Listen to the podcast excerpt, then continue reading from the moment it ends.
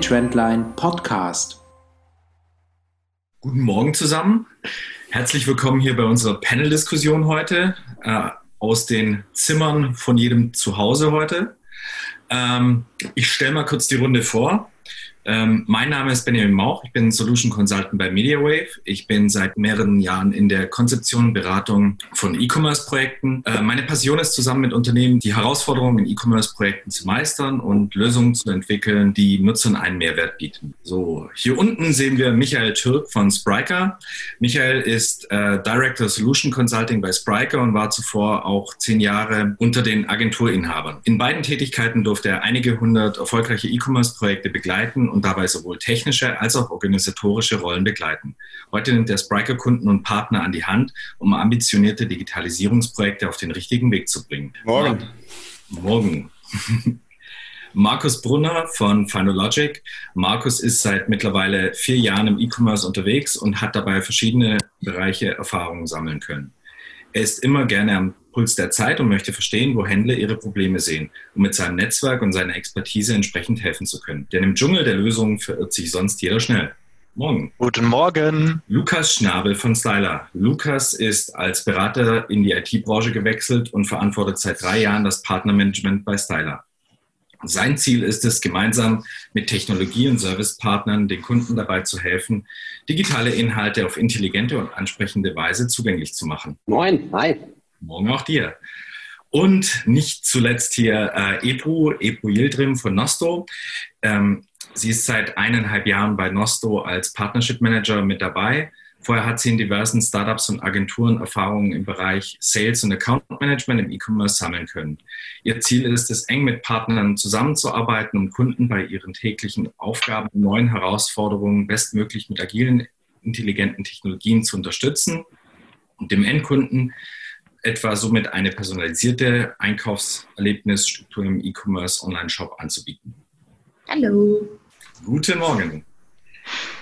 Ja, schön, dass es geklappt hat, dass ihr alle hier seid ähm, und dass wir uns heute über durchaus interessante Themen austauschen dürfen. Ähm, aktuell würde ich mal damit beginnen. Wir sitzen ja alle äh, nicht ohne Grund zu Hause ähm, durch die ganze Corona-Krise, die ja nicht nur in Europa, sondern jetzt inzwischen ja auch wirklich weltweit herrscht, ähm, hat es ja auch durchaus viele Auswirkungen auf viele Einzelhändler, auf Online-Shops. Was meint ihr denn? Welche kurz- und langfristigen Folgen wird die Corona-Krise äh, auf den E-Commerce haben? Was sind da die Chancen, ähm, die auch E-Commerce hier jetzt in der Krisenzeit mit sich bringt? Ja, ich fange einfach mal an. Ähm, ich glaube, ich glaube, grundsätzlich kurzfristig ist natürlich, äh, ist natürlich erstmal jeder unter Druck. Ja, das ist ganz klar. Äh, wir können nicht mehr in die Läden gehen, wir können, äh, wir können nicht mehr äh, mit unseren Kunden in Kontakt treten, wie wir das bisher gesehen haben. Also, ich meine, wir alle hätten in der Zwischenzeit auf einer großen Messe sein sollen, die abgesagt wurde. Ich glaube, die K5 äh, als die nächste große Messe, die OMR ist die nächste große Messe, 50.000 Leute in Hamburg abgesagt. Äh, dementsprechend äh, kurzfristig natürlich erstmal ein großer Schock. Ähm, auf der anderen Seite ist das natürlich aber auch ein positives äh, Element im Sinne der viele Leute, die bisher Digitalisierung vorantreiben wollten, aber intern äh, die, die, die, Unterstützung und den, den wie sagt man, ähm, das, das Standing äh, vermissen hat, äh, vermissen mussten, die haben natürlich jetzt äh, auch zwei, drei Argumente kurzfristig loszulegen. Also äh, die Leute wollen nicht verzichten, zu, einzukaufen und im Stand heute ist es noch nicht so weit, dass die Leute das, das Geld zwar immer noch haben. Ja? Also dementsprechend äh, für viele Leute auch eine Chance. Wie seht ihr das? Ja, also äh, am Ende ist so eine Krise immer eine Chance. Die Frage ist halt, äh, wie nutzt man äh, diese Zeit richtig jetzt? Ja? Und ähm, was, was ich halt so in meinem Netzwerk mitbekomme, ist schon, dass auch viele äh, kleinere Händler um ihre Existenzen bangen. Also ähm, gerade die, die auch noch äh, viele stationäre Geschäfte haben. Also wir haben ja viele äh, Kunden im Bereich äh, Fashion, die auch wirklich noch so Brick-and-Mortar-Stores haben äh, und darüber nicht unerhebliche Umsätze generieren. Und ähm, die haben natürlich schon Angst, wie lange diese, diese Krise jetzt anhält. Ähm, nutzen aber teilweise schon, wie, wie äh, Michael das gesagt hat, das auch als, als Möglichkeit, sich jetzt mal wirklich auf die internen Prozesse zu konzentrieren, äh, merken natürlich auch, dass die on, äh, online, dass der Online-Traffic nach oben geht, äh, die Online-Umsätze natürlich auch teilweise nach oben gehen ähm, und, und gucken da halt auch, dass ihr IT-Stack ordentlich aufgestellt ist, also dass sie auch mit den äh, steigenden Traffic-Zahlen ordentlich umgehen und dass da die Shops nicht in die Knie gehen.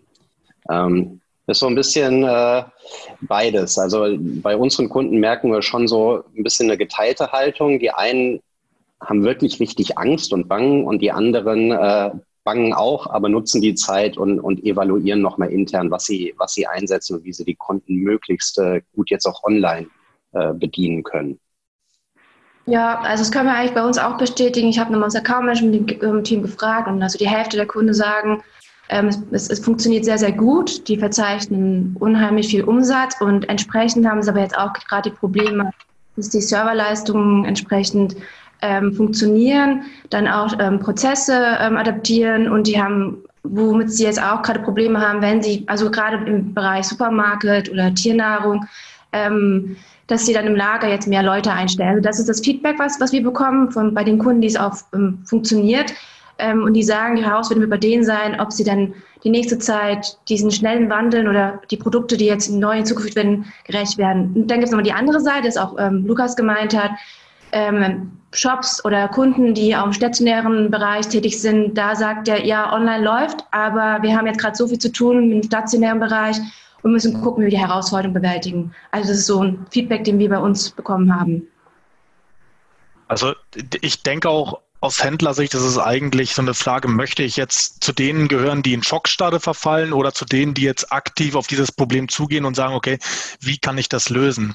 Ähm, ich habe jetzt mit einem Händler gesprochen vorgestern, ähm, der mir gesagt hat, naja, wir hatten bisher halt online nur unser Produktportfolio einfach präsentiert, aber wir haben es nicht verkauft. Jetzt, da unsere stationären Geschäfte alle geschlossen sind, müssen wir die Flucht nach vorne antreten und diesen Online, diese Online-Präsenz halt auch als Shop nutzen und als Verkaufsfläche nutzen effektiv.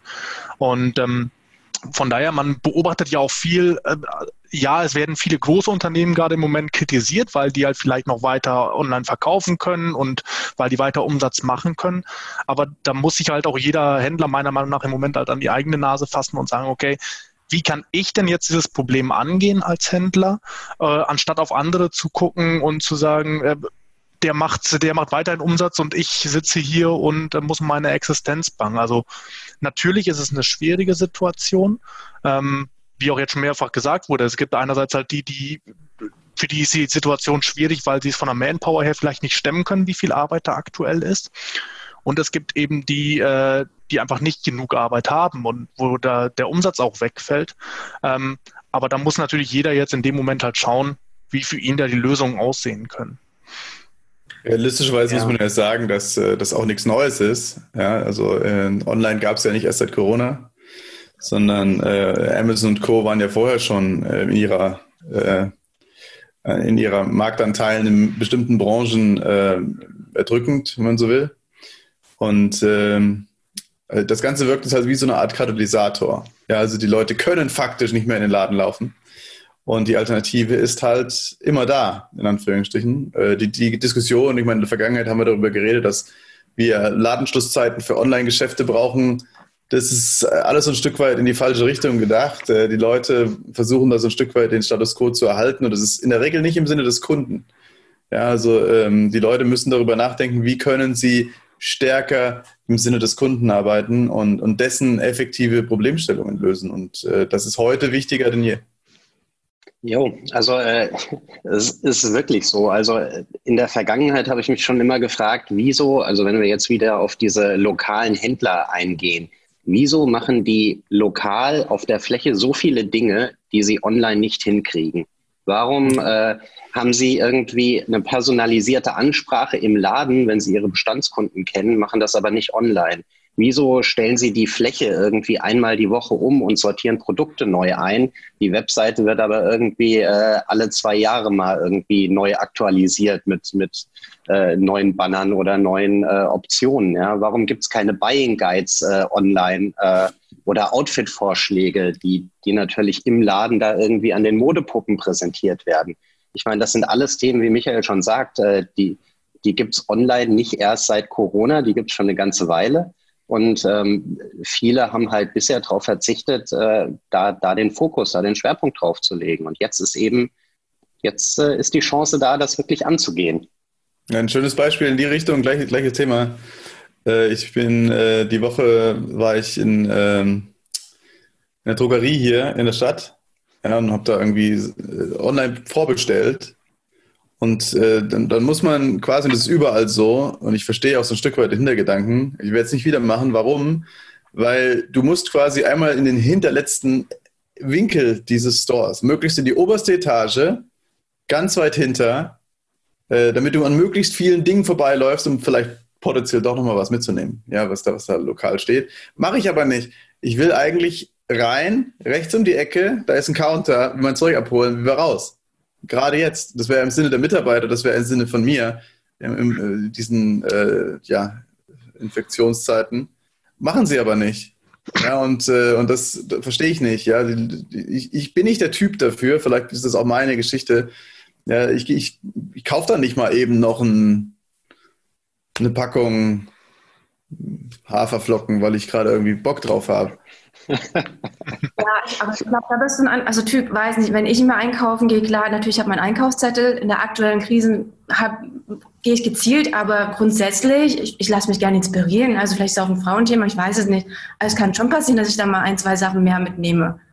Ja, aber also es geht halt, mir, mir geht es halt um die äh, Usability in dem Sinne oder die Customer Journey, wie man so schön sagt. Und ich, ich habe es eilig und äh, muss zum nächsten Termin und habe, ja, gut, das liegt, meine Frau ruft mich an, kannst du das kurz abholen, da läufst du kurz hin. Aber wenn du dann erst noch fünf Minuten brauchst, um da durch den, den Laden zu eiern, dann steht keiner am Counter. Äh, das ist halt alles, ne, es ist halt nicht so, wie man sich das vorstellt, ja. Und das, am Ende des Tages lässt man es dann sein. Ja? Also das ist halt. Äh, ja, also vor allen Dingen in der aktuellen Situation, wo ja eigentlich man angehalten ist, jetzt nicht sich zu viel in der Öffentlichkeit zu bewegen, wäre es halt auch von Vorteil, wenn die Händler da entsprechend entgegenwirken und dann einfach von vornherein sagen, okay, wir bauen unser Konzept so weit um, dass wir halt in dem Moment nicht den Fokus auf mehr Umsatz legen, indem wir sowas machen, sondern den Fokus darauf, dass der Kunde wirklich effektiv hier einkaufen kann. Das sind durchaus spannende Punkte, weil das sind ja eigentlich die gleichen Diskussionen, die, man so, die wir sonst eigentlich vor allem online führen.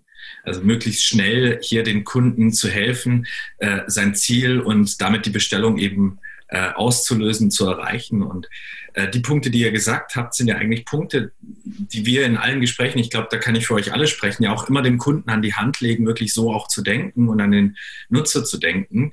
Und gerade jetzt, wo ja hier viel äh, reaktionär äh, auf die Situation gehandelt wird und wirklich mit teilweise wirklich fanatisch blankem Aktionismus auch gehandelt wird von manchen, ähm, ist es ja auch so, dass, dass hier jetzt einfach nur geguckt wird von manchen Unternehmen hier, ich muss jetzt einfach online kommen, ähm, ohne da jetzt eine wirkliche Strategie dahinter zu haben. Und äh, andere, die jetzt tatsächlich so einen Online-Einstieg oder eine Online, einen Ausbau von Online ja schon länger bauen, äh, die sowas ja eher wirklich konzeptionell angehen. Und was denkt ihr? Ist es jetzt vielleicht auch ein, bisschen, ein Stück weit gefährlich, jetzt hier einfach schnell, schnell möglichst online zu kommen, um hier aus der ja, wahrscheinlich auch Panik heraus und ähm, aus den Existenzängsten heraus jetzt irgendwelche Wege zu suchen? Oder sagt ihr, in der aktuellen Situation macht es durchaus Sinn, vielleicht schnell einen Einstieg zu machen mit einem äh, kurzen Projekt, aber dann muss schnell auch eine Strategie folgen, weil sonst ist es auch zum Scheitern verurteilt. Was haltet ihr da davon? Mm, also aus Erfahrung von unseren Bestandskunden ist es so, wenn man, wenn man schon merkt oder wenn man die Daten hat und sieht, bestimmte Produkte werden aktuell vermehrt gekauft, dann macht es ja Sinn, dass man entsprechend den Fokus darauf legt, was gerade gut funktioniert ähm, ich glaube, es, es, wäre dann fatal zu sagen, ähm, die Möglichkeit, Umsatz zu generieren in dem Bereich, auch zukünftig da nicht zu investieren. Dann, ich glaube, da geht die Kette ja ähm, nicht nur bei, bei Personalisierung, da würde wahrscheinlich dann auch ähm, Serverleistungen in, in, eurem Bereich auch, komplett E-Commerce, also einfach mit den, mit den Partnern eng im Gespräch sein und fragen, wie können wir den aktuellen Herausforderungen gerecht werden. Also das, das wäre jetzt unser Feedback oder was wir auch bekommen. Also ähm, ich, ich glaube, man muss hier mal ein bisschen aufpassen, weil Schnelligkeit und Strategie sind ja zwei Dinge, die sich nicht unbedingt ausschließen gegenseitig. Also ich kann ja trotzdem schnell agieren und schnell reagieren auf solche Themen, wie es jetzt aktuell der Fall ist. Ähm, aber muss dabei nicht kopflos sein. Also äh, ich meine, deswegen gibt es ja auch mittlerweile viele Unternehmen in unserer Branche, gerade in dem äh, Agenturbereich, die halt einen MVP-Ansatz verfolgen, wo es halt wirklich darum geht, okay, wie kann ich schnellstmöglich, aber sinnvoll wirklich an den Markt herantreten und das nach und nach aufbauen. Und ähm, ich glaube, das ist auch eine Angst, die man den Händlern im Moment halt einfach nehmen muss, dass man den Händlern halt einfach sagt, du kannst schnell agieren, du kannst auch schnell online sein und du kannst gut online verkaufen. Geh es nur richtig an. Ähm, hab nicht diese Grundeinstellung, dass nur dadurch, dass du jetzt reagieren musst, alles auch schief gehen könnte. Ja, also ich, ich glaube wirklich, äh, sorry Michael, ähm, das ist auch so ein Thema Mindset, ja, ähm, dass man auch so ein bisschen digitales Mindset hat äh, und nicht dieses äh, Oldschool-Business-Denken, ähm, wie vielleicht noch unsere äh, Eltern und Großeltern äh, gearbeitet haben, dass man irgendwas super lange durchplant und dann mit dem perfekten Wurf rausgeht. Also ähm, wir gehen in jedem Bereich, gehen wir irgendwie in agile Methoden und MVP-Ansätze. Ähm, das bedeutet, wie Markus sagt, nicht, nicht kopflos irgendwie jetzt was lostreten, aber einfach mal probieren und dann iterieren und, und dabei optimieren und ähm, be bevor man jetzt wirklich die Zeit vergehen lässt, äh, einfach mal testen, ob, ob man sein Modell auch erfolgreich äh, online transferieren kann. Ja.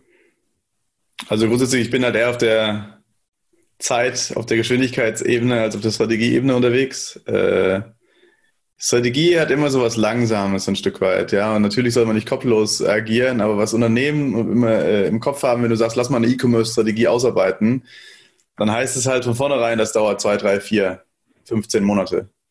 Und äh, also je nachdem. Und ich bin ein Freund davon, wir sagen ja immer live in 100 Tagen. Stand heute, Corona-Zeiten ist für viele, glaube ich, lebensnotwendig, live in drei, vier Wochen. Und es ist durchaus eine der, äh, eine der Reaktionen, die wir gerade sehen, dass, äh, dass Leute es gibt, es gibt aus meiner Sicht zwei Typen von, von Unternehmen gerade. Die einen sagen, ich schiebe meine Digitalisierungsprojekte zum jetzigen Zeitpunkt, schlicht und ergreifend, weil ich mit anderen Dingen beschäftigt bin und die jetzt gerade wichtiger sind. Äh, und die andere ist, wir müssen jetzt sofort loslegen, weil sonst verlieren wir den Kontakt zu unseren Kunden. Und äh, wir haben durchaus zwei, drei Projekte, die genau das machen. Also Toyota zum Beispiel, ja, die haben gesagt, hey, wenn wir jetzt nicht sofort reagieren, dann haben unsere Händler ein Problem. Ja, die haben da Autos rumstehen, die können es aber niemandem zeigen, weil sie sind äh, geschlossen gerade. Ja, und ähm, also musst du den Leuten einfach was in die Hand geben, also den, den Händlern was in die Hand geben, um ihre Fahrzeuge zu präsentieren. Und das, das, das können sie auch nicht machen, in, indem sie ja, zwei, drei Monate über die Strategie nachdenken. Äh, richtig, Lukas, klar, äh, loslegen. Also meiner Meinung nach, das erste sollte sein, man definiert ein Ziel, ein Zielsystem, äh, ja, ein Zielsystem. Was möchte ich erreichen? Und dann, und dann geht man her und äh, versucht wirklich relativ strikt zu sagen, was kann ich tun innerhalb von ganz, ganz kurzer Zeit, um meine Ziele zu unterstützen, zu erreichen in irgendeiner Form. Und, äh, das muss dann wirklich innerhalb von kürzester Zeit in so einen Launch und dann kontinuierliche Optimierungsmechanismus übergehen. Ähm, also, aber das ist, das ist auch zu Corona-Zeiten auch da wieder. Corona ist ein Beschleuniger, kein, keine Ursache hier. Ja, das ist äh, grundsätzlich so und sollte grundsätzlich so sein. Ähm, aber äh, viele, viele Unternehmen sind da einfach nicht so weit. Ja, spannend, was du da auch sagst. Äh, Michael, weil das ist auch so ein bisschen das, was wir so äh, bei uns feststellen. Also wir haben durchaus auch Kunden, die ähm, jetzt ihren Launch auch vorziehen und sagen, okay, wir gehen jetzt eben mit noch weniger ähm, eigentlich live an Funktionalität, was wir geplant haben, dafür jetzt aber schon in den nächsten ähm, zwei bis vier Wochen, um einfach hier schneller Markt zu sein, um unser ähm, um unsere lokalen Geschäfte auch hier wieder zu unterstützen und denen einfach ein Tool an die Hand zu geben, um ihnen das Überleben zu sichern. Ja. Und daher, das deckt sich auch komplett mit unseren äh, Erfahrungen gerade. Man, man, sagt ja so ein bisschen, wenn man sich für ein MVP nicht ein Stück weit äh, schämen, schämt, ja, dann ist er nicht klein genug. Ja, also, ähm, also Minimum Viable, das Viable wird von vielen Leuten oftmals unterschätzt. Viable heißt ja, es muss wirklich auch äh, gut genug sein. Es muss, muss schon, also es, ich sage mal, es muss schon geil sein, so ein Stück weit. Ähm, muss minimal sein, trotzdem geil sein und trotzdem schnell live sein, so nach dem Motto. Und das ist halt oftmals schwierig, aber dafür gibt es ja entsprechende Tools ja, ähm, äh, und, und Agenturen, die sowas machen können. Ähm, und aus diesem Grund haben wir jetzt auch explizit so, eine, ähm, ein Produkt ins Leben gerufen bei Spriker. Der Name ist noch so ein bisschen fließend. Äh, der aktuelle Name lautet Spriker Commerce OS Now. Und was wir da machen ist, wir haben einen super überschaubaren Investitionsrahmen ähm, mit Kündigungsrecht. Das heißt, man kann die Corona-Kündigung äh, triggern in den ersten drei Monaten. Ähm, und das Ding ist live in einer Woche. Das versprechen wir quasi. Äh, dafür ist man so ein bisschen limitiert, in, in Anführungsstrichen, auf unsere Standard B2C-Funktionalitäten angepasst, logischerweise aufs Corporate Design. Aber das ist ja schon eine geile Lösung. Ja, also ähm, und, und, auch dann vollständig äh, funktional, also alle Funktionen sind drin. Dementsprechend auch die Integration mit äh, Tools wie Nosto, Final Logic, äh, und Styler ist genauso möglich wie mit den anderen äh, Lösungen auch. Und, und, Partner wie MediaWave können dann anschließend auch dafür sorgen, dass das Ding iterativ weiterentwickelt wird. Also ähm, wir reagieren da quasi auch explizit darauf, weil viele Kunden genau diesen Wunsch äußern. Mhm. Super spannend. Und es bringt ja echt genau die Must-Haves dann auch mit, die eigentlich gerade gefordert sind. Also so aus der Erfahrung heraus oder aus dem, wie unser Verständnis so ist. Also du sagst ja auch richtig, die Leute müssen eben schnell an die Hand genommen werden, um hier ihre Produkte jetzt eben auch online an den Markt bringen zu können. Aber was denkt ihr jetzt genau sind da eigentlich die Basisthemen, die hier wirklich auch als Must-Haves mit implementiert werden müssten? Also ähm, ist es hier ähm, ist hier Personalisierung trotzdem noch wertvoll? Also ich würde sagen ja, weil ähm, ich erwarte es ja vom Einzelhandel genauso. Und wie sieht es auch in den anderen Bereichen aus? Markus, vielleicht magst du mal hier deinen Input noch geben? Ja, klar, gerne. Ähm, also grundsätzlich, äh, ich, ich glaube, da gibt es keine allgemeine Prämisse, die man da hm, zugrunde legen kann, weil ähm, jeder Händler halt natürlich irgendwo unterschiedlich agiert, im Gegensatz zu seinen ähm, Mitbewerbern, zu dem Rest des Marktes. Und jeder muss dann halt für sich schauen, wenn ich jetzt beispielsweise mal ein Händler bin, der bis heute nicht online war, und ähm, halt versuchen möchte, meine Kunden, die bisher bei mir im stationären Handel eingekauft haben, jetzt auf diesen Onlinehandel umzuziehen. Dann muss ich natürlich schauen, was mögen diese Leute denn an meinem stationären Handel? Was muss ich ihnen bieten, um ihnen das gleiche Einkaufserlebnis auch online zu bieten? Und ähm, das sollte halt irgendwo auch immer die Prämisse sein, meiner Meinung nach. Ähm, das kann halt auch unglaublich schnell mit einer ähm, Standard oder mit einem MVP umgesetzt werden, äh, was für viele Händler vielleicht sogar schon ausreichend ist, wo die halt genau das haben, was sie erstmal brauchen und sagen, okay, das ist was, woran ich super arbeiten kann, womit ich auch umsetzen kann. Ähm, nur man sollte jetzt nicht hingehen als Händler meiner Meinung nach und von vornherein sagen, okay, wenn ich das jetzt mache, dann muss ich auch innerhalb von zwei Wochen nach Launch, äh, Launch muss ich ähm, auch eine Personalisierungslösung Nonplusultra drin haben. Äh, ich muss mein E-Mail-Marketing auf Vordermann bringen. Äh, ich muss die perfekte Suchlösung drin haben, sondern man muss halt wirklich trotzdem, wie gesagt, halt strategisch rangehen und sagen, okay, was brauche ich denn jetzt effektiv?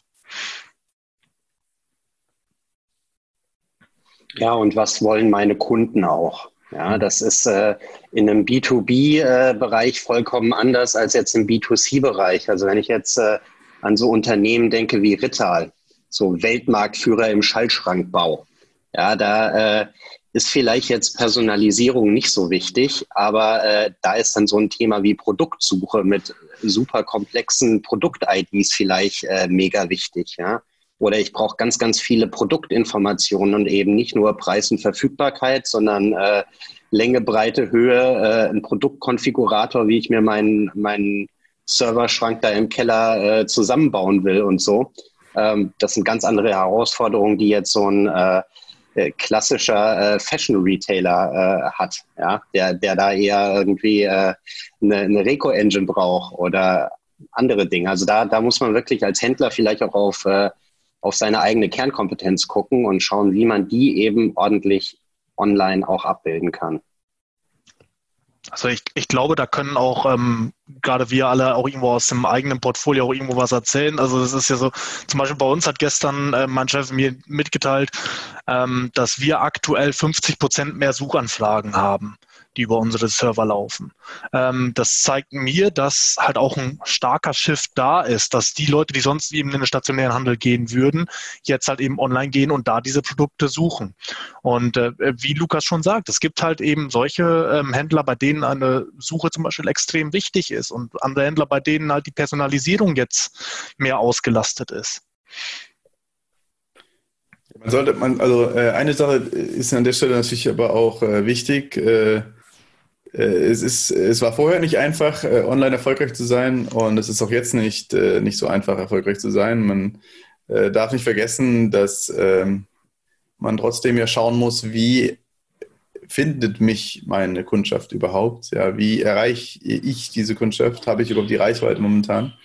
Und es kann durchaus sein, dass ähm, der ein oder andere äh, Kunde lieber ähm, sich eine Marktplatzlösung sucht da draußen ja, oder eben sich zusammentut mit vielen anderen Leuten, die in der gleichen Situation sind, um dann gemeinsam in irgendeiner Form marktplatzartig unterwegs zu sein.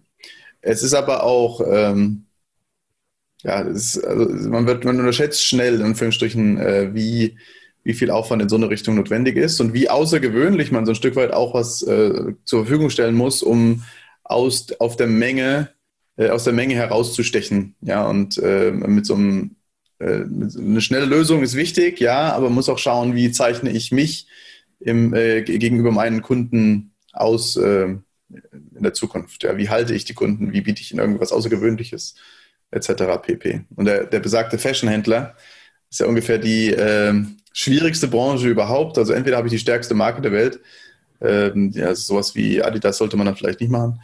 Ähm, aber äh, oder, oder ich habe halt ein riesengroßes Investitionsprojekt vor mir, ja, weil die Zalandos und, und About You, die geben halt schon eine riesengroße, äh, riesengroße äh, Erwartungshaltung von Kundenseite vor, die ich dann erstmal erreichen muss. Aber das ist ja auch wieder der Punkt, wo, über den wir jetzt noch gar nicht groß geredet haben, oder ja, nicht äh, explizit geredet haben, ist ja hier auch das Thema wirklich die Customer Experience. Ich denke, gerade jetzt ähm, sollte auch trotzdem, trotz aller Schnelligkeit, auch die nicht ähm, vergessen werden. Ich meine, ihr bietet ja mit eurer Lösung ähm, ja wirklich auch schon, ich kenne es ja durchaus auch, eu, äh, euer B2C-Theme bietet ja schon auch äh, eine ziemlich geile ähm, Customer Experience äh, direkt out of the box mit. Aber gerade jetzt ist es ja umso wichtiger, hier wirklich da auch ähm, State of the Art zu bleiben? Und was ist so das, wo ihr sagt, darauf sollte nicht nur für jemand, der jetzt einsteigt in E-Commerce, aber auch der jetzt gerade im E-Commerce ähm, schon etabliert ist und unterwegs ist, worauf sollte jetzt gerade geachtet werden? Also welche Funktionalitäten oder welche Lösungen äh, zahlen sich hier generell aus eurer Erfahrung hier am meisten aus?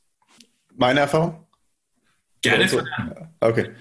ähm, ich weiß nicht, an, an wen es adressiert war. Ähm, grundsätzlich, äh, aus meiner Sicht, äh, ist halt wichtig, darüber nachzudenken, was ist das, was, wonach der Kunde jetzt effektiv sucht. Ja, äh, vielleicht sucht er jetzt im, im Krisenfall auch noch was anderem als ursprünglich. Ähm, äh, was, was möchte ich da dementsprechend äh, da, dafür bauen, um, um diese, diesen Anspruch gen zu genügen? Ja, und ähm, das macht halt vollkommen unterschiedliche äh, Dinge. Ähm, und, und dementsprechend, es gibt Kunden von uns, die zum Beispiel, keine Ahnung, ultra komplexen, ultra komplizierten äh, äh, Produktkonfigurationsmechanismus haben, weil sie sagen, hey, Rose zum Beispiel, ja, wir haben Fahrräder und wir sind aber nicht der Einstiegsfahrradhändler und haben jetzt nicht nur fünf von der Stange, sondern du kannst jedes einzelne Teil auswechseln. Weil unsere Kunden sind die, die sind schon die anspruchsvolleren Kunden.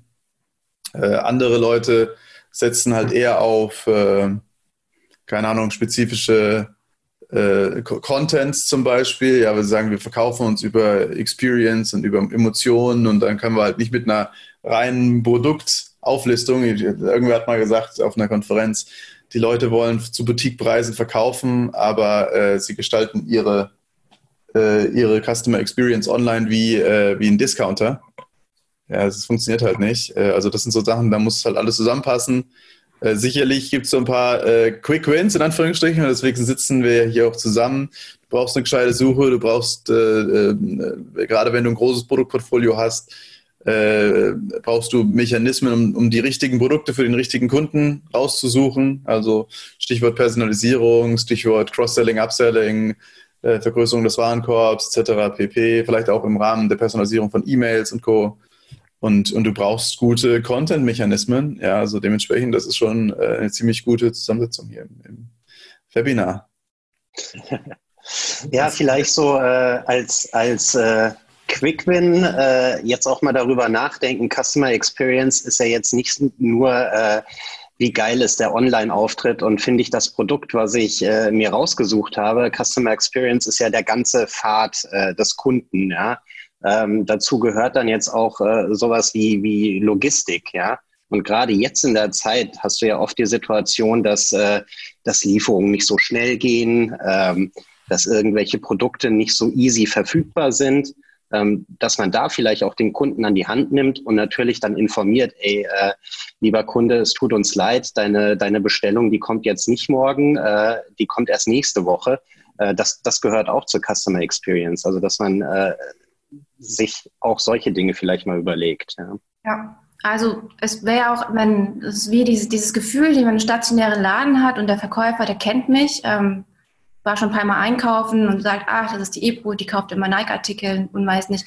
Also ich glaube, wenn, wenn ein Shop es schafft, den Besucher von irgendwelchem Gerät zu erkennen und auch von welchem Traffic er kommt, sei es Google AdWords, Facebook, und dann auch noch sagen kann, ach, das ist die Person, die ist, ähm, die war schon mal da, einfach ihn erkennt und entsprechend personalisiert anspricht oder auch den, im Shop quasi das Gefühl gibt, ähm, die Produkte das ausspielt, was, was, ist, was ich quasi mir angeschaut habe. Ich glaube, das ist auch dem, der Mehrwert oder der, wo man auch schnell agieren kann. Und dann halt auch Kombination den ganzen Inhalt. Also komplett den Shop so anzeigen mit, mit Bannern, ähm, Videos, Produkten. Also wirklich diese, dieses Gefühl, als würde man ähm, im Laden sein.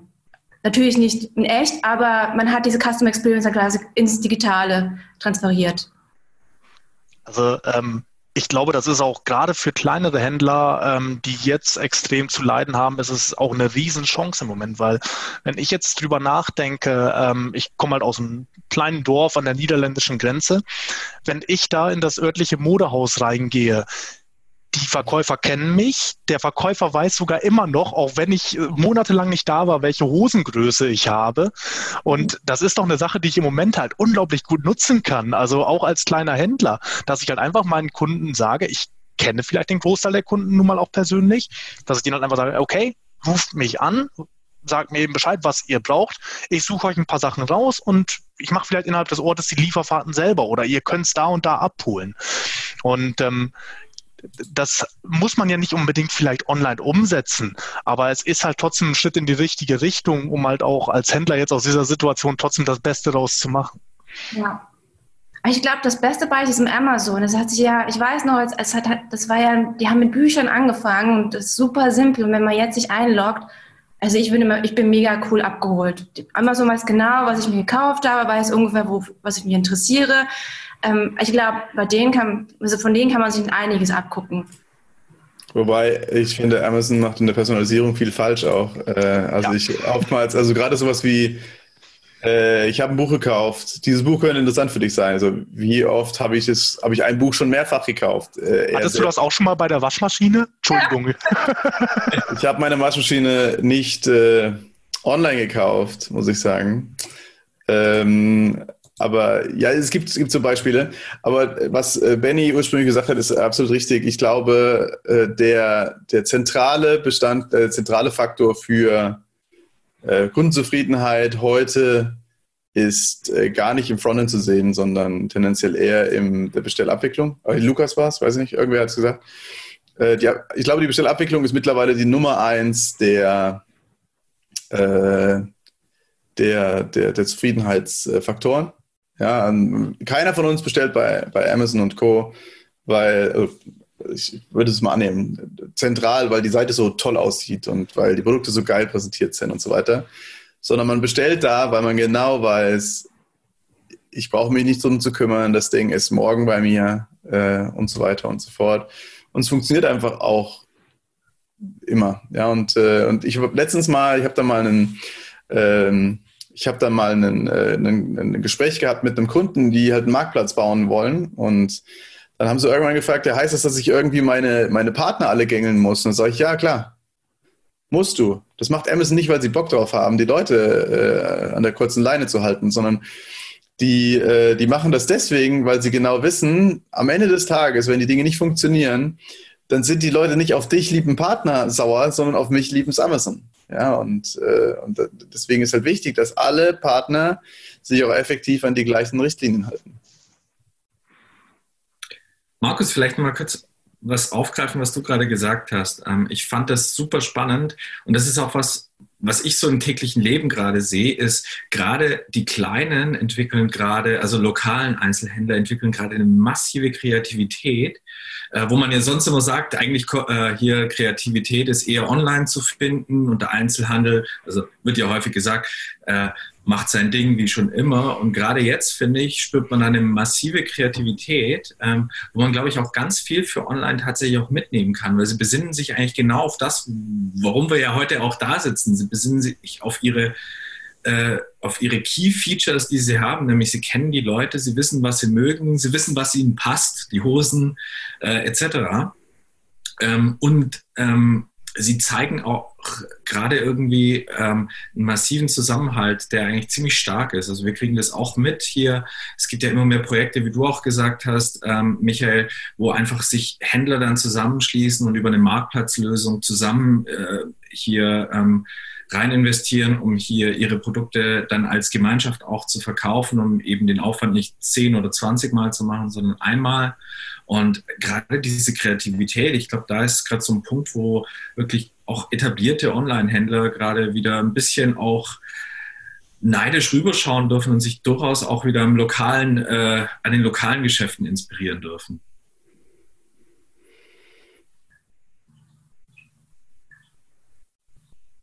Ähm, ja, dann äh, haben wir es ja jetzt relativ viel von Personalisierung und von Suchen auch gehabt, aber ich finde noch einen ganz wichtigen Punkt. Daher ist es ja auch schön, dass du da bist, Lukas, ist wirklich das Thema Content. Ich glaube, das ist auch so ein Thema, was auch in letzter Zeit vielleicht so ein bisschen auch nicht ganz so prominent äh, in der Auffassung war, also zumindest bei uns und unseren Kunden, ähm, aber immer mehr gerade auch ähm, an Bedeutung bekommt, weil gerade die Wichtigkeit hier, beratende Inhalte äh, rüberzugeben, ähm, den Kunden genauer zu erklären und genauer zu definieren, warum geht es eigentlich hier und wie kann ich dir helfen, lieber Kunde. Das sind so Themen, die bei uns immer verstärkt kommen. Das ist wahrscheinlich bei euch jetzt gerade auch äh, deutlich stärker dann auch, oder? Mhm, ja, also ähm, ich hatte es, glaube ich, in einem der letzten Webinare schon mal erzählt. Ähm, wir, wir kriegen vermehrt jetzt auch B2B-Anfragen, ähm, weil die B2B-Händler sich wirklich auch im Netz als Experten positionieren wollen und auch im Netz genau äh, ihre Expertenstatus da äh, zementieren, dadurch, dass sie eben guten Content in ihrem Bereich äh, publishen.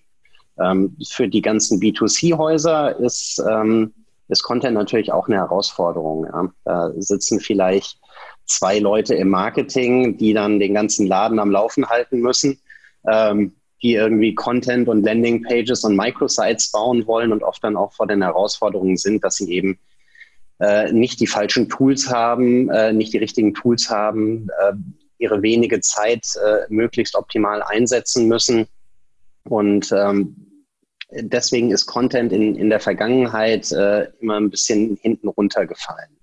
Dann gab es immer Themen, die waren, waren vielleicht wichtiger. Ja. Dann wurde vielleicht eine Performance-Kampagne geschaltet, weil man da gehofft hat, dass da schnell was reinkommt, statt dass man mal wirklich eine coole Kampagnenseite baut und, und versucht, langfristig die Leute irgendwie auf seine, seine Webseite zu kriegen und da auch zu binden. Und da eben auch äh, schöne, inspirierende Geschichten erzählt, wie Ebro das äh, gesagt hat. Ja. Ähm, das, das ist einfach essentiell aktuell. Und viel mehr geht ja eh nicht. Ja? Ich, ich kann ja nicht mehr rausgehen auf die Messen. Ich kann ja nicht mehr in, in die Läden reingehen. Ja? Ich, ich muss das einfach jetzt online tun. Da führt kein Weg dran vorbei. Ja? Und genauso wie wir jetzt das Frühstück eigentlich offline gemacht hätten, bieten wir jetzt den Content auch online an. Also ähm, ja, das ist wirklich essentiell jetzt. Super. Ja, danke für den Input. Ähm, was meint ihr? Wie wird sich das Ganze jetzt, also nicht nur die Situation, sondern wie wird sich der Wandel, den wir jetzt, äh, der jetzt, wie du auch richtig gesagt hast, Michael, jetzt eher beschleunigt wird nochmal und eher nochmal einen Push bekommen hat durch die Krise, aber wie wird der Wandel, den wir jetzt so die letzten Jahre auch schon erlebt haben, ähm, das Einkaufsverhalten durch die verschiedenen Möglichkeiten in Suche, Content, äh, Systemen und äh, Personalisierung äh, sich in den nächsten Jahren einfach entwickeln. Und was meint ihr, wie, worauf sollte man setzen und wohin wird die Reise gehen? Könnt ihr da so ein bisschen mal in eure Glaskugel schauen? Ja, grundsätzlich äh, wird sich, äh, wird sich auch nach Corona das nicht so grundlegend zurückentwickeln. Ich glaube, das so viel kann man jetzt schon sagen. Äh, wenn die Leute jetzt einmal daran gewohnt sind, dass, äh, was weiß ich, der, der Einkauf äh, auch im, im Food-Bereich bequem nach Hause geliefert werden kann, dann äh, ab, abgesehen davon, dass es momentan kaum Lieferslots gibt, aber äh, dann, dann wird man das nachher vielleicht nicht mehr so zurückdrehen wie bisher. Ähm, also dementsprechend, ich äh, das ist mal Punkt eins. Punkt zwei, äh, es wird, es gibt ja noch viele äh, interessante Interfaces, die in der Zukunft äh, nochmal stärker an Relevanz gewinnen können. Wir sprechen ja schon seit ein, zwei Jahren darüber, dass Voice irgendwann abnehmen, äh, ab, abheben wird. Äh, äh, wir sehen auf jeden Fall heute schon, dass, dass das Web im eigentlichen Sinne bei diversen Playern sukzessive an Bedeutung verliert. Ähm, dass zumindest mal mobil momentan die Nummer eins zu sein scheint. Und ähm, ja, und, und äh, jetzt gerade so B2B läuft ja ein Stück weit hinterher. Ja, also dementsprechend, äh, dort kann man sich ein bisschen angucken, was passiert im B2C. Wohin B2C jetzt genau läuft, das ist, äh, wenn man das genau beantworten könnte, dann, dann wären wir alle wahrscheinlich keine, äh, äh nicht in unserem Job, sondern dann wären wir wahrscheinlich Vorhersager oder so und würden ganz stark in diese Sachen investieren. Vielleicht macht ihr das ja auch, ich weiß es nicht. Also was, was man natürlich mitkriegt, ist, dass jetzt Leute, äh, also ich kriege das in meinem privaten Umfeld mit Internet nutzen, die vorher Internet nicht genutzt haben. Und da äh, spreche ich von meinem Vater, der Jahrgang 39 ist. Da spreche ich von meiner Mutter, die ist äh, zehn Jahre jünger, aber die war vorher auch, meine Eltern haben kein Handy. Aber jetzt ist das eben der Kontakt zur Außenwelt. Jetzt äh, gucken sie sich auf Immo-Scout Häuser an und auf Vehiculum irgendwelche Autos und äh, meine Mutter sucht irgendwie auf Zalando nach, nach Klamotten. Ja, das ist äh, wirklich interessant. Und vorher haben sie sich gesträubt und jetzt führt da kein Weg mehr dran vorbei. Und auch so Themen wie, wie Mobile Payment kriege ich bei mir im Umfeld mit. Da nimmt jetzt der Späti, äh, akzeptiert jetzt Apple Pay. Ja, das, äh, vorher hat er noch nicht mal eine Kreditkarte akzeptiert und jetzt kann ich da irgendwie äh, die Apple Watch dran halten und äh, kann mir eine bunte Tüte kaufen. Also ähm, auf einmal gehen viele Dinge. Der Bäcker hier nimmt nur noch kontaktlos. Das finde ich krass. das ist cool. Ja.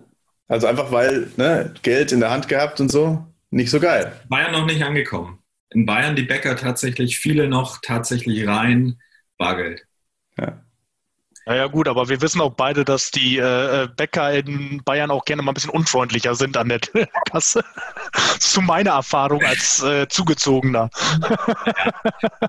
Kommt auf den Bäcker dran, würde ich sagen. Das ist in Augsburg alles anders. Ja. Ach natürlich, äh, Münchner sind ja natürlich noch wieder, ja. Lassen wir das. ja, aber ich glaube, das erhöht die Trinkgeldquote gerade massiv, weil keiner will das Wechselgeld zurück. Ja, stimmt. Ich habe ich hab gestern noch bei einem Bäcker äh, äh, Bar zahlen müssen und äh, ich habe Wechselgeld nicht annehmen wollen. ähm, Sei es drum. Aber ich wollte jetzt nicht unterbrechen. Ebu, Markus, äh, eure, eure Sicht in die Zukunft. Ah, oh. ähm, also wir wissen ja alle nicht, wie lange jetzt das Ganze dauern wird, ob wir im Worst Case noch zwei, drei Monate zu Hause sind. Entsprechend, ja, digital ist auf jeden Fall wichtig. Und ich weiß nicht, also ich kann mir vorstellen, dass das ist nicht das die erste, was wir als alle durchmachen. Es könnte schon in Zukunft noch, noch andere Sachen passieren, weiß nicht, so, so das Thema Virus, äh, so dass eigentlich die, ich sag mal, die Kunden vorbereitet oder auf der Agenda haben sollten, auf dem Schirm. Ähm, digital wird immer mehr an Bedeutung gewinnen. Wir werden öfters, wie jetzt auch gefühlt, den ganzen Tag vom PC sitzen. Ähm, ja, und entsprechend ähm, auch die Strategien oder, oder auch da, sag ich mal, darauf aus, ausrichten, das, das Geschäft. Also ich glaube, dass ähm, es, es ist eine Situation, die viele dazu bringt, auch abgesehen vom Handel, jetzt einfach mal Dinge zu digitalisieren. Ich merke das ähm, zum Beispiel tatsächlich äh, bei meiner Mutter, die äh, Lehrerin ist. Ähm, die jetzt natürlich irgendwo in der Bredouille sind, okay, wie bringen wir den Schülern etwas bei? Wie haben wir die Möglichkeit, jetzt noch Inhalte zu vermitteln? Und ähm, da, dann sehen sich halt auch die Regierung dann not, äh, irgendwo gezwungen, jetzt einfach mal was zu tun. Ähm, es gibt halt auch Reaktionen in dieser äh, Zeit, die jetzt meiner Meinung nach ein bisschen falsch sind, wie das zum Beispiel jetzt gesagt wurde, okay, Netflix muss gedrosselt werden, weil wir die Bandbreite nicht haben. Nee, die, die Bandbreite müsste mal ausgebaut werden, damit wir alles stemmen können. So, das ist dann vielleicht der Schritt in die falsche Richtung. Ja. Ähm, aber ich glaube, in Zukunft, ähm, also die, die Leute merken halt jetzt mehr und mehr, Digitalisierung ist nichts, was man verteufeln muss. Es mhm. ist nichts Negatives. Weil ich glaube, für viele Menschen, gerade ähm, vielleicht Entscheider in irgendwelchen alteingesessenen Unternehmen, haben halt immer noch diese Ansicht, ja, nee, das, das nützt mir ja alles nichts. Das ist ja nichts, was, also ich kann ja mein Unternehmen nicht digitalisieren. Das war nie digital, das funktioniert gar nicht. Und die halt jetzt einfach sehen, okay, ich muss das digital machen, also setze ich das jetzt um und merken dann, hey, das funktioniert ja eigentlich ganz gut. Und das, da ist es ja auch unabhängig davon, was ich mache. Und von daher, ähm, ich, ich glaube, dass wir, also dass eigentlich die komplette Welt irgendwo als wirklich positiv hieraus hervorgehen wird im Großen und Ganzen. Die, die überleben. Genau, und da äh, muss man auch sagen, ähm, Unternehmen konkurrieren ja jetzt nicht nur am Heimatmarkt. Ja? Wir, wir konkurrieren ja weltweit in dieser globalisierten Wirtschaft. Ja? Und äh, wenn man jetzt diese Virussituation betrachtet, in China ist das Thema weitestgehend schon durch. Die laufen wieder unter Normalbetrieb. Ja? Also die äh, haben jetzt wirklich aktuellen Vorsprung vor unseren Händlern und, und Marken und, und alles, was bei uns abläuft. Deswegen ist es jetzt wirklich äh, äh total der falsche Schritt zu sagen, okay, ich, äh, ich mache jetzt erstmal gar nichts und, und äh, habe diese, diese angesprochene Schockstarre. Ja? Und ähm, Insofern kann ich vielleicht auch nochmal draufsetzen auf das, was äh, du gesagt hast, Michael. Ähm, in Kombination würden wir natürlich das gleiche Angebot, äh, das du mit Spriker Now äh, gemacht hast, natürlich auch machen. Ähm, ich habe jetzt noch keinen coolen Namen dafür, aber äh, das kannst du gerne äh, deinen Kunden auch anbieten als das Spriker Now Bundle. Da schließt sich äh, Styler mit an und sagt auch, okay, wir bringen euch super schnell live und ihr habt ein Opt-out innerhalb von den ersten drei Monaten. Ja. Also das äh, können wir unseren Kunden auch möglich machen. Hauptsache, äh, äh, ja, äh, wir, wir, gewinnen in diesem äh, globalen Wettkampf ja, und überleben und gehen da gestärkt daraus hervor. Ja, bei Nostro, wir schließen uns auch an. Also. das geht ja, ja einfach. Da ich werde das jetzt nicht nochmal so breit treten, aber ne, weiß Bescheid. Ich nehme es mit, äh, ich nehme es mit und äh, ich glaube, für viele Kunden ist es interessant. Und beziehungsweise ben, Benny, direkt Newsletter raus und alle eure äh, Kunden in der Pipeline.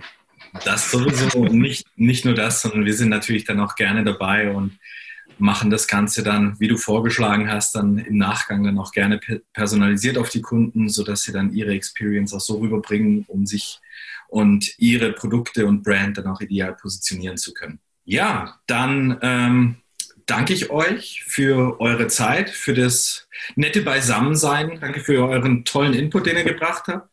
Ich denke, da waren einige spannende Themen dabei. Wer möchte, ich denke, im Nachgang steht jeder von uns auch, ich bin mal so frei und behaupte das jetzt einfach mal für alle von uns, ähm, für weitere Details oder Fragen oder Beratungen auch zur Verfügung. Und ja, hoffe, alle hatten eine tolle Zeit hier. Auf jeden Fall. Vielen Dank. Danke. Vielen lieben Dank. Danke. Ciao. Bis dann. Ciao. Bis dann. Ciao.